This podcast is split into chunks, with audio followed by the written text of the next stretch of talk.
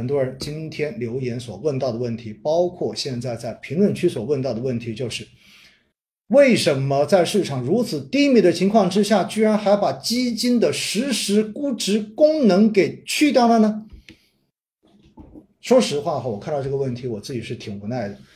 为什么呢？如果没有记错的话，在一个月之前，对吧？我们的星空夜话直播中间，我大概花了半个小时跟大家去解释这个问题，因为实际上在半个月、一个月之前就已经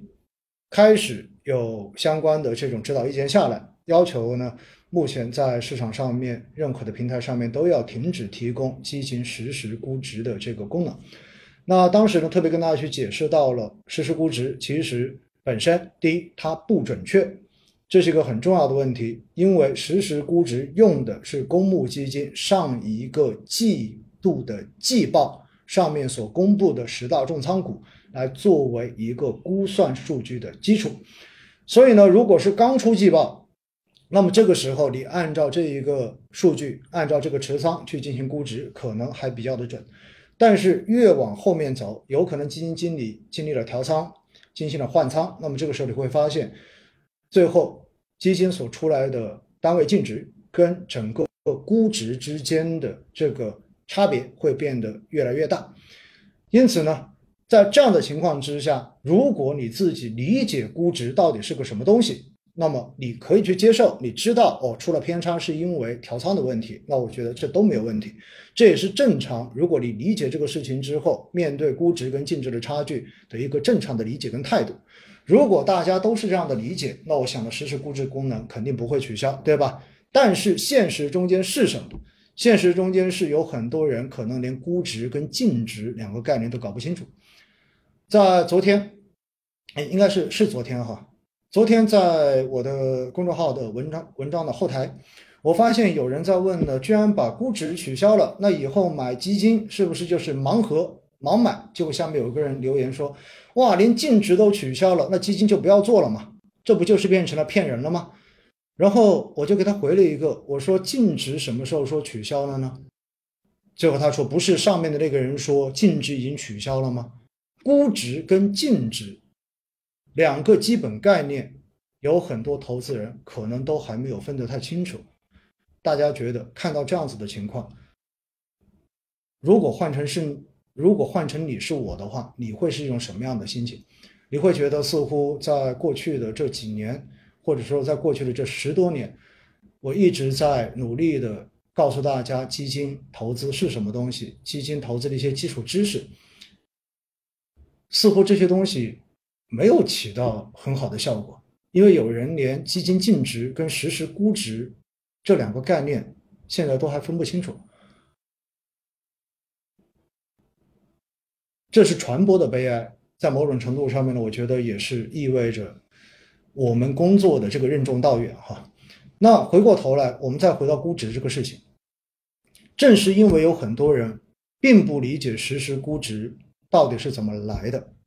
因此呢。在盘中看到实时估值，尤其是收盘之后的实时估值，就把它等同于自己投资的这个基金净值。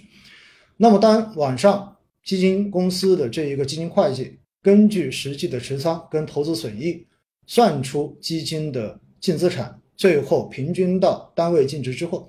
一旦跟实时估值出现了偏差，到最后如果这一个值偏差的值是正值，大家都不会说什么。但是如果这个偏差的值为负值，也就是所谓的实时估值得到的这个数据估算的数据比最终出来的单位净值要高的话，在市场本来不好的情况之下，就有非常多的投资人会给这只基金打上一个标签，叫做基金公司偷了我的收益，或者叫做基金经理偷吃了我的收益。重要的是，这一些东西在各个网站上面就开始进行发酵。发酵完之后，就形成了非常负面的这种舆论环境，甚至于有很多人在这种环境的影响之下，直接开始向监管机构进行投诉、进行举报，说基金公司啊偷吃了我的收益，基金经理的话偷吃了我的收益，所以要求监管机构来进行核查、来进行查。但是这一个本身被整本身这个投诉的逻辑就是不成立的，除非什么？除非。这个基金从来没有换过仓，你拿到的就是它的实时的一个持仓的一个数据。那么这样子出来的东西才会有可能是准的，而且有很多东西本身，比如说 QDII 基金，它本身的交易的这个时间，证券的这个确认净值的时间、价格的时间，跟我们平时的三点钟就出出整个股票收市的这个价格本身就是不一样的，所以它本身会有一个核算以及时间差的过程，在这个过程中间本身也会出现一定的这样的偏差。所以说到底，为什么到后来，一个月前或者说几个月前就已经开始说要求要下架整个实时估值的这个功能，就是因为这个功能现在在市场上面反而变成了一个干扰市场，使得很多不明真相的投资人，或者说使得很多本身对于基金就不那么了解的投资人，从这个东西的话解读出了更多负面的信息。而这种负面信息本身建立的这个根据就是不存在的，所以到最后一刀切就没有了，就这么简单。而且按照基金合同，公募基金本身每天所提供的这一个信息的公开，就是每天公布基金的单位净值，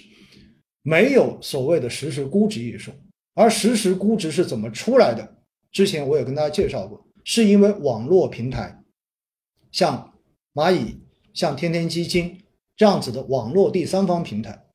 因为有太多的投资人在这个网络上面进行讨论，进行相关的这一种短期的操作，比如说，哎，加仓减仓，然后在市场波动频繁的时候，有很多人对于相关的到底基金，我今天基金可能涨了多少，可能跌了多少，他有这种需求，所以才慢慢的开发出了。请注意，是在近几年。才开发出这样一个功能，根据基金公司所公布的上季度的季报公开信息，然后来设置这样的一个估值模型，来进行所谓的盘中实时估值。所以这个功能也不是说一开始就有的，是近几年网络平台开始提供，到后来因为网络平台提供之后，有很多的呼声要求基金公司能不能也提供，所以基金公司的官方 App 上面或者官网上面为了更好的能够服务客户，所以到后来也提供了实时估值的功能。但是现在我就告诉大家没有了，只不过在一个月之前是基金公司首先下架了这个功能。而今天为什么这么多会多这么多人会问？是因为你们平时用开的网络平台、第三方平台在今天开始陆续的下架这个功能，所以有很多人可能在一个月前。你也没有去关注这个新闻，你也没有去听威尼斯星空夜话的直播，你也没有去看我们所出品的这些文章，去介绍整个事情的来龙去脉。回过头来呢，在今天这个功能宣布取消之后，马上无数的质疑就是：是不是有猫腻啊？是不是实时估值功能使得大家可以准确的看出你是不是有偷吃，你是不是有抢我的收益？所以现在就干脆把这个功能取消掉了，就是为了更好的来偷我的收益。我的看法就是，如果你在了解了实时估值功能它建立它提供的一个背景的基础之后，你仍然抱有这样的观点的话，我的建议就是，你就不要投公募基金了。真的，公募基金可能并不适合你，因为你对这个行业的基本的规则，你对这个投资的基本的一些。大家所公认或者说大家所认可的这种投资交易的逻辑，你本身是不认同的。所以，你如果既然是不认同这个东西，正常来讲的话，你就不应该去碰。因为买一个自己并不认同的东西，无异于是折磨自己。大家觉得是不是这样子呢？所以哈，我想告诉大家，这就是关于大家今天问的最多，然后而且背后的负面声音最多的留言，就是关于这个问题的。那还有很多人就会问了，那我本身就是要盘中的话进行买入，或者说要止盈，怎么怎么办？首先哈，我告诉大家，指数基金是不存在说取消的。为什么？指数基金 ETF 本来就是天天在场内就有场内的价格，而且它本身就是跟主动管理型基金不一样，它就是跟着指数一起同涨同跌的。所以，如果你对于这一块所谓的盘中它的价格涨跌要有非常准确的。这种数据提供的产品，你才愿意去投的话，那我的建议就是，你可以远离主动管理型基金，你可以选择指数基金来进行投资，可以完美的满足你的需求，好不好？所以呢，这就是我要讲到的这一点，这是解答今天第一个负面最多的问题。